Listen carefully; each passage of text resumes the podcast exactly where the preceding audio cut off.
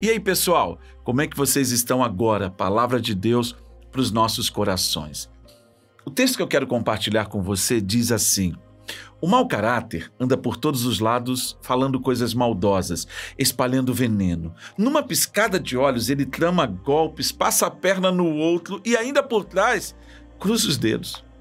Em sua mente doentia, sempre fica maquinando algo torpe não para de incitar confusão, mas ele não perde por esperar.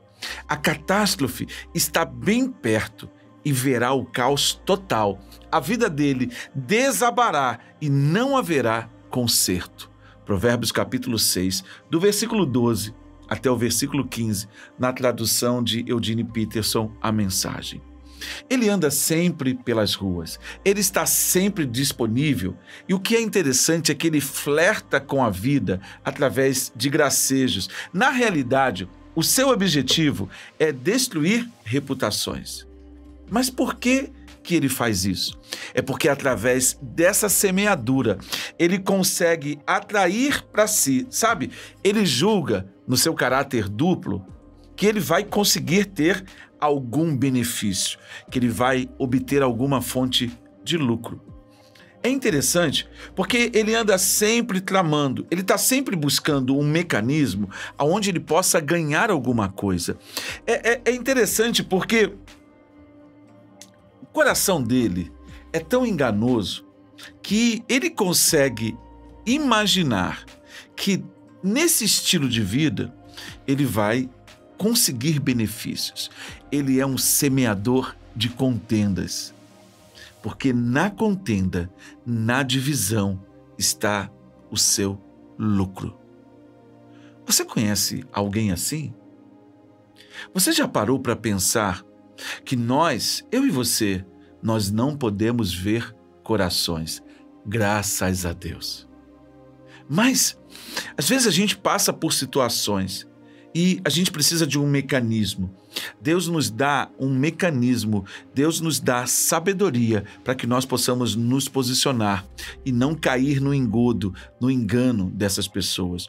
Um filtro que é muito possível de usar é a verdade.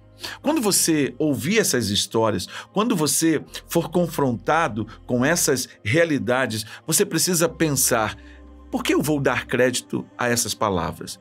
Isso aí é verdadeiro? O que, que realmente isso está produzindo? Uma outra coisa que você pode pensar, ponderar e avaliar é necessário? O que, que esse discurso? Por que tanta maldade? Por que tanta divisão? Por que tanta contenda? É muito interessante porque o texto, o texto do sábio, o autor de Provérbios, ele nos dá uma segurança para que nós possamos andar. Ele nos dá um direcionamento. Sabe qual é? No abrir e piscar de olhos, de repente, quando ninguém esperar, a vida dele vai desabar, vai des despencar, ele vai cair em ruínas. E a sua queda vai ser tão grande, porque será uma catástrofe. Sabe por quê? Porque não terá conserto. Sabe, a palavra do Senhor está nos chamando a atenção que nesse tempo nós precisamos andar com os nossos olhos bem abertos, com os nossos ouvidos atentos, porque essas pessoas, elas estão sempre andando em volta das nossas vidas.